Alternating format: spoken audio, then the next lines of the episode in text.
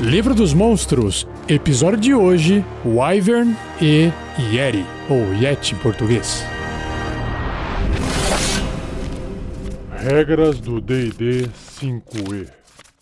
Uma produção RPG Next.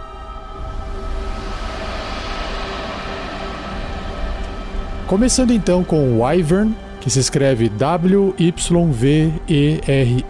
Há uma ilustração dessa criatura, desse monstro no livro dos monstros do D&D quinta edição, que se assemelha bastante a um dragão. A maior diferença é de que enquanto um dragão tem as suas quatro patas e o par de suas asas sai de outros dois braços das costas, o Wyvern tem as asas saindo debaixo de seus dois braços principais, como se fossem morcegos. Mas também não é só isso, né? A ilustração aqui também apresenta um rabo que tem uma espécie de ferrão na ponta. Na ilustração, eles são apresentados como sendo completamente beges ou marrons. A criatura está assim no topo de uma pedra, abrindo os braços com as asas abertas, o pescoço fazendo uma pequena curva como se fosse uma cobra naja assim, não tão comprida, bocas abertas, dentes afiados e uma língua bifurcada saindo.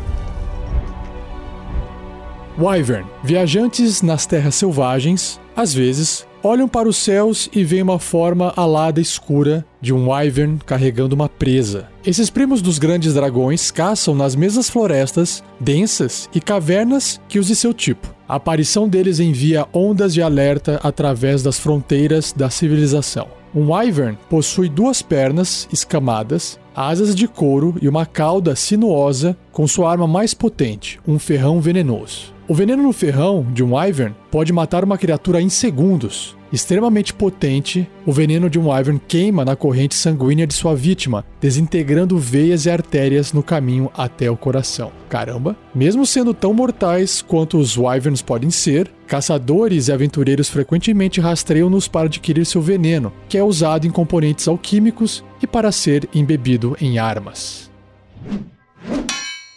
Caçadores aéreos. Um Wyvern não luta no solo, a não ser que não possa alcançar sua presa de outro modo. Ou se ele tiver sido atraído para uma posição onde o combate aéreo não é uma opção. Se for forçado a um confronto no solo, um Wyvern se esgueira, mantendo seu ferrão posicionado acima de sua cabeça enquanto assobia e rosna. Ah, que legal, tipo um escorpião, né? Agressivos e descuidados. Um Wyvern só recua de um ataque às suas presas se estiver gravemente ferido, ou caso sua presa escapar tempo suficiente para que outra refeição em potencial mais fácil apareça. Se ele encurralar uma criatura em um lugar pequeno demais para entrar, o Wyvern aguardará onde a presa se esconde, atacando com seu ferrão sempre que a oportunidade permitir. Apesar de terem mais astúcia que as bestas ordinárias, os Wyverns não têm a inteligência de seus primos dracônicos. Assim sendo, as criaturas que mantêm sua compostura enquanto um Wyvern as caça do ar podem frequentemente iludi-lo ou enganá-lo. Os Wyverns percorrem um caminho direto até sua presa, sem se preocupar com possíveis emboscadas porque não tem tanta inteligência assim. Wyverns treinados. Um Wyvern pode ser treinado para ser usado como montaria, mas fazê-lo representa uma dificuldade e desafio mortal. Criar um Daisy filhote garante os melhores resultados. Porém, o temperamento violento de um Wyvern já custou muitas vidas de aspirantes a mestre.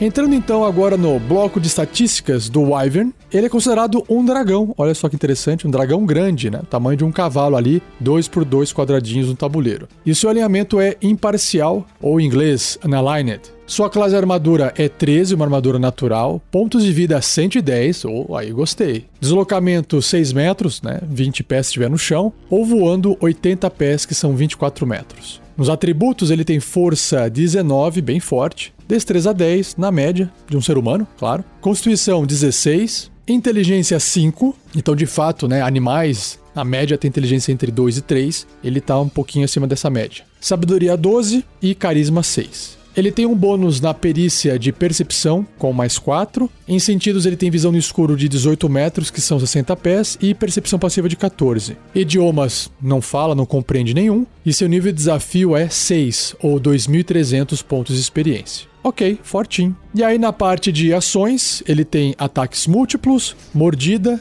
garras e o seu ferrão mortal. que é só ferrão. Ataques múltiplos. O Wyvern realiza dois ataques, um com sua mordida e um com seu ferrão. Enquanto estiver voando, ele pode usar suas garras no lugar de um dos outros ataques. Faz todo sentido. Mordida, garras e ferrão são todos ataques corpo a corpo com arma. Todos eles têm mais 7 para atingir o seu alvo, só que aí vai mudar a distância, o alcance e o dano que vai causar. Então vamos lá. A mordida tem um alcance de 3 metros, são dois quadradinhos, 10 pés, apenas uma criatura. Se acertar, 11 de dano ou 2d6 mais 4. E o dano é perfurante. Já a garra tem o alcance de um metro e meio, que é um quadradinho, cinco pés, um alvo apenas. Se acertar, causa um dano um pouquinho maior do que a mordida. 13 ou 2d8 mais 4 de dano cortante. E o tipo de dano muda, né? De perfurante para cortante. Por fim, a ação ferrão tem um alcance de 3 metros, dois quadradinhos, 10 pés, uma criatura. Se acertar, vai causar um dano igual da mordida, 11 ou 2d6 mais 4 de dano perfurante. Só que é claro, o alvo deve realizar um teste de resistência de constituição com dificuldade 15, sofrendo Segura essa. 24 ou 7d6 de dano de veneno num fracasso na resistência. Ou metade desse dano caso obtenha sucesso. Não tem como escapar do veneno. Então é muito forte. E esse é o Wyvern. Vamos agora para a ideia de aventura.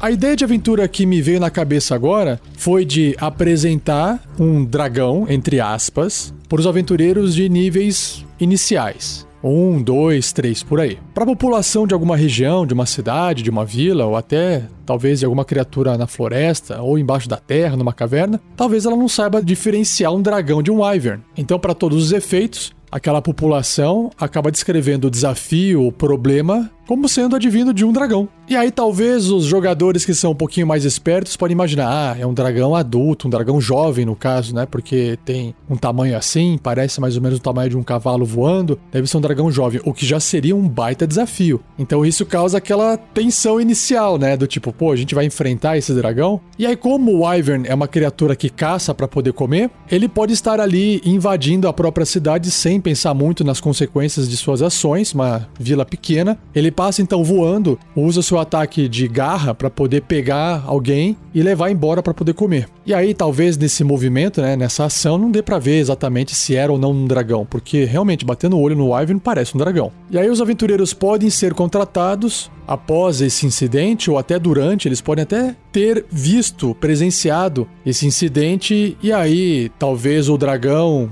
entre aspas, que pegou aquela vítima, acabou levando consigo, sei lá, um grimório contendo magias importantes ou um pergaminho que tinha uma mensagem de paz de um rei para um outro reino que não poderia ser desviado aquilo, senão ia causar uma guerra que seria muito pior ou algum artefato, um item de família, alguma coisa de um nobre que está disposto a pagar para poder recuperar aquilo que estava junto com aquela pessoa que foi capturada pelo Wyvern. E aí, para reforçar essa ideia de que é um dragão, pode até espalhar a notícia de que, olha, tenta lá negociar, porque são criaturas inteligentes, leve tesouro, não sei o que, e quando chega lá, na verdade, não tem negociação. Né? Não existe nem mais o corpo da pessoa viva, porque o bicho pegou para comer literalmente. E aí, pode ser um, uma pena, né? Mas chega lá e tem um combate com o Ivern. Ou mais de um, vai saber, né? Bom, eu acho que deu para pegar essa ideia geral inicial para colocar um Ivern numa aventura. Essa foi minha ideia e você já sabe, se quiser compartilhar a sua, pode escrever no post desse episódio, onde você estiver acessando essa mídia, ou você pode entrar no fórum do RPG Next, dentro do site rpgnext.com.br. No topo tem um botãozinho de fórum que vai te levar para o nosso fórum. Lá você pode acessar ideias e aventuras baseadas em nome de monstros, né? Ou acesse diretamente o link que está no post desse episódio. Seja você também um guerreiro ou uma guerreira do bem. Para saber mais, acesse padrim.com.br barra rpgnext ou picpay.me barra rpgnext.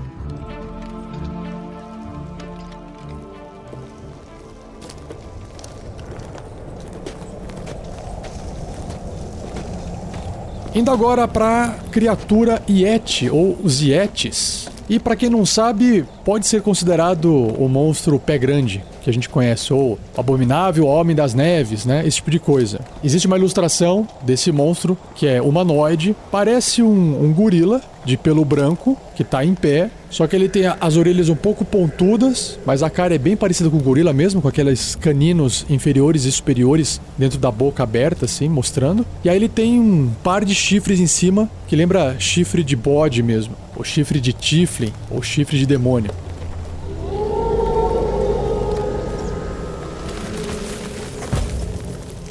E o livro descreve o seguinte: Yetis. O uivo do Yeti, carregado pelo vento, ecoa através das remotas montanhas, enchendo de medo o coração dos mineradores e pastores dispersos que ali vivem. Essas criaturas brutais espreitam nos picos alpinos de uma caçada incessante por comida. Sua pelagem branco-neve permite que eles se movam como fantasmas no ambiente congelado. O gélido olhar simiesco, né, de símio, de um Yeti pode congelar sua presa onde ela está.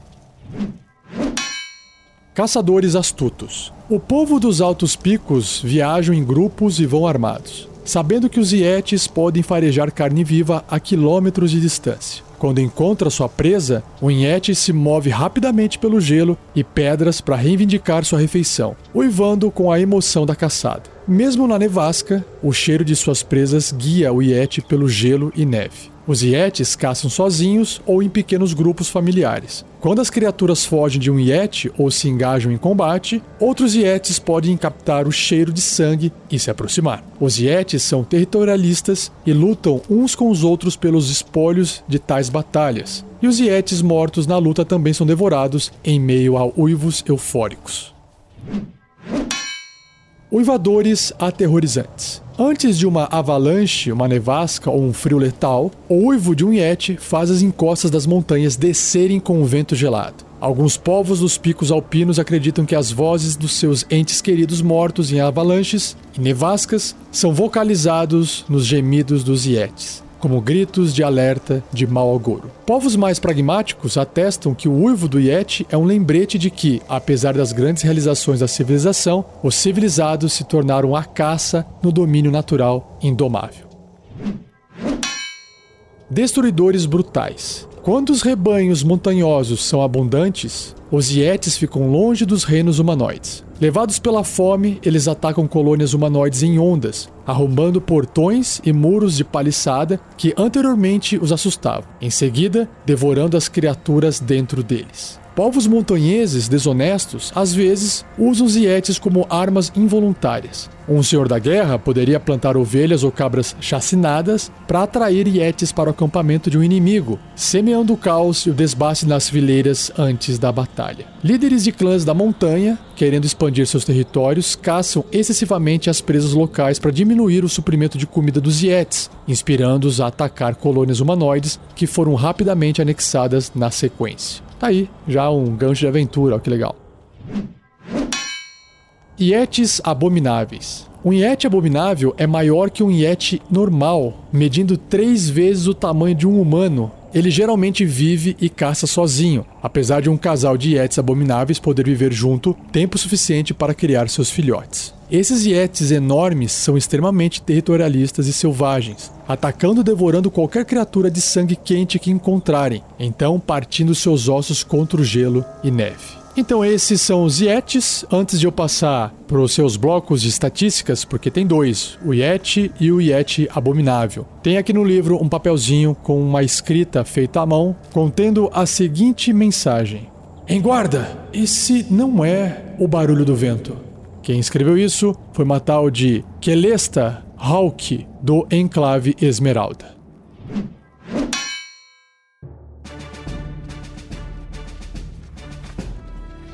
Yeti é uma monstruosidade grande, caótico e má. Classe armadura é 12, uma armadura natural. Pontos de vida 51, ok. Deslocamento, olha só, 12 metros, realmente é mais rápido, hein? Que um humano, 40 pés. E escalada também 12 metros. Caramba, 40 pés também aqui. Atributos físicos e mentais: força 18, bem forte, destreza 13, um pouquinho acima da média se comparado com um ser humano, um ser humano padrão também, né? Mediano. Constituição 16, inteligência 8. Caramba, é bem inteligente a criatura. São só dois pontos abaixo de uma inteligência mediana. Sabedoria 12 e carisma 7. Ele tem bônus em perícias, furtividade mais 3 e percepção mais 3. Também tem uma imunidade a dano, frio, obviamente, faz todo sentido. Na parte de sentidos, ele tem visão no escuro de 60 pés, 18 metros, percepção passiva de 13 e tem o idioma dele próprio. Olha que legal, Yeti.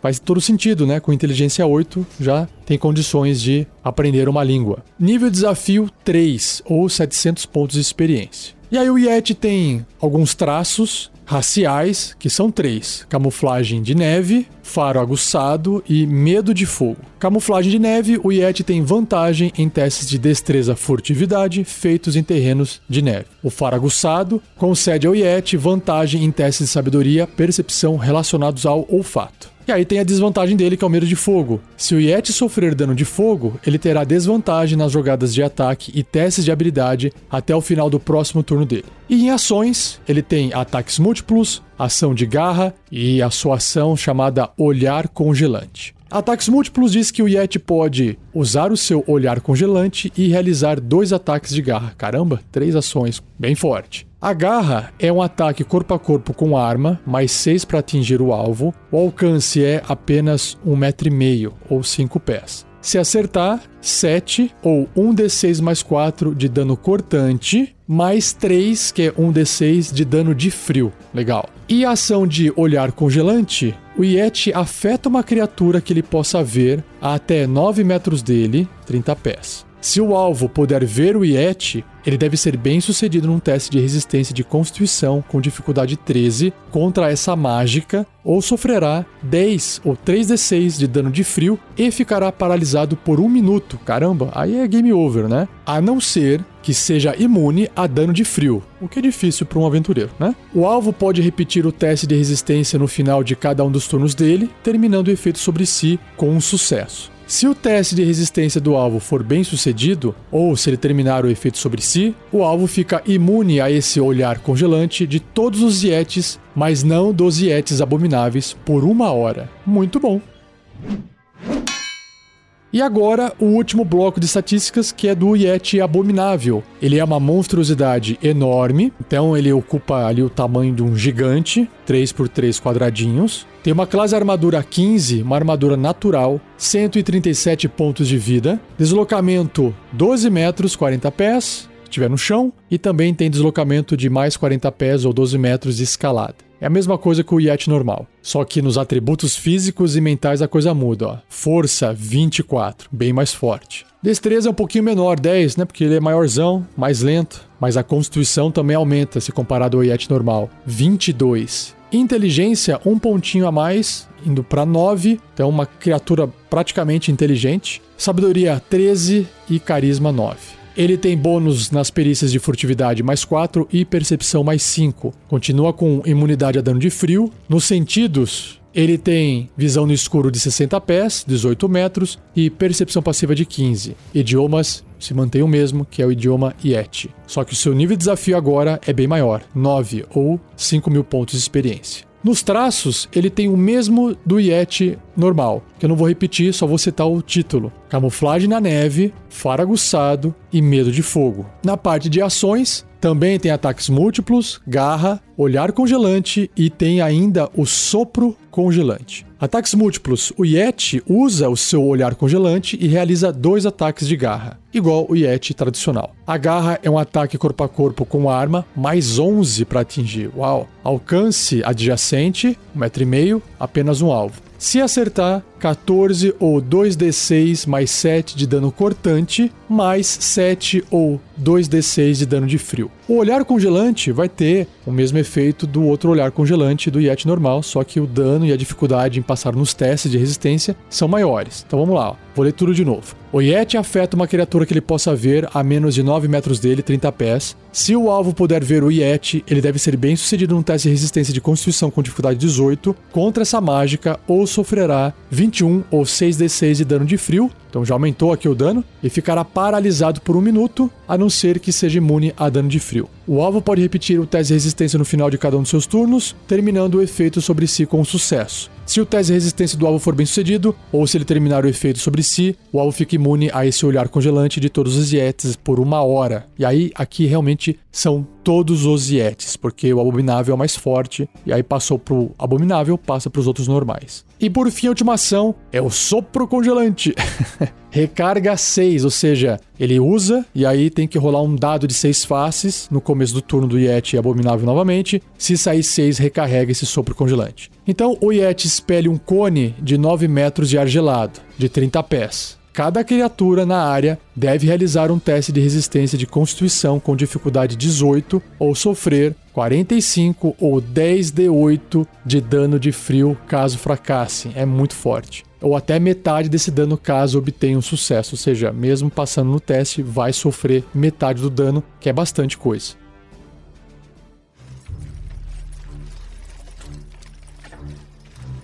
Ideia de aventura. Não vou deixar, né, de pegar o gancho que a descrição do Yeti no livro me deu. Para poder existir um Yeti, ou ele foi retirado do ambiente dele, ele tá num outro local que não tem nada a ver e o branco dele se destaca, ou ele vai estar no ambiente natural dele, perto de neve. Então, para essa ideia, os aventureiros terão que estar num ambiente com neve. E aí eu acho que um líder de algum clã da montanha que está passando por necessidade, porque eles foram atacados, ficaram quase sem recurso nenhum, sem soldados, contratam o serviço dos aventureiros e explica que um líder rival de outro clã na região, que tem interesse de expandir os seus territórios, começou a fazer uma caça excessiva de presas no local e aí diminuiu o suprimento de comida dos Yetis e aí os Yetis começaram a atacar a tribo dele em busca de comida. E se você parar para pensar, não é só uma questão do Yeti ter atacado o clã da montanha, mas é de que o clã rival está mais forte. Ele não só tem mais soldados, como também tem mais comida, uma vez que ele pegou todas as presas do local para que o Yeti pudesse vir para algum lugar e atacasse uma das tribos, né? Mas aí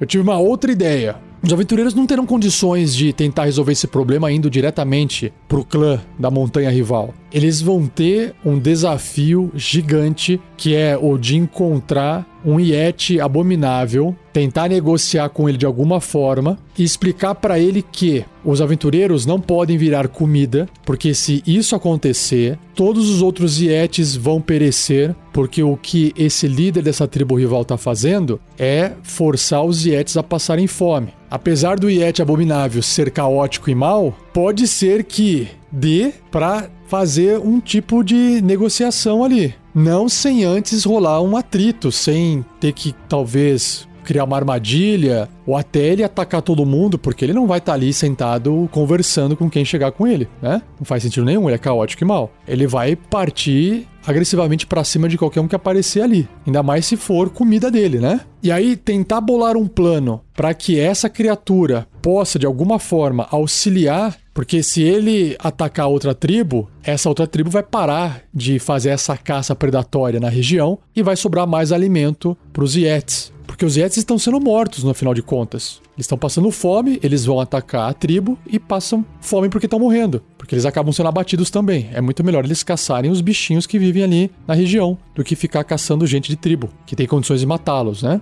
Então perceba que tem uma brecha aí difícil de negociação. Como é que se negocia com uma criatura caótica maligna? Será que tem como negociar? Será que não vai ter que ir lá e prender a criatura, capturar a criatura para depois soltá-la em algum lugar e ela faz o estrago? Então, esse é o plot inicial do conflito para que os aventureiros possam tentar resolver. Se você tiver uma ideia interessante para poder usar os Yetis em sua aventura, compartilhe.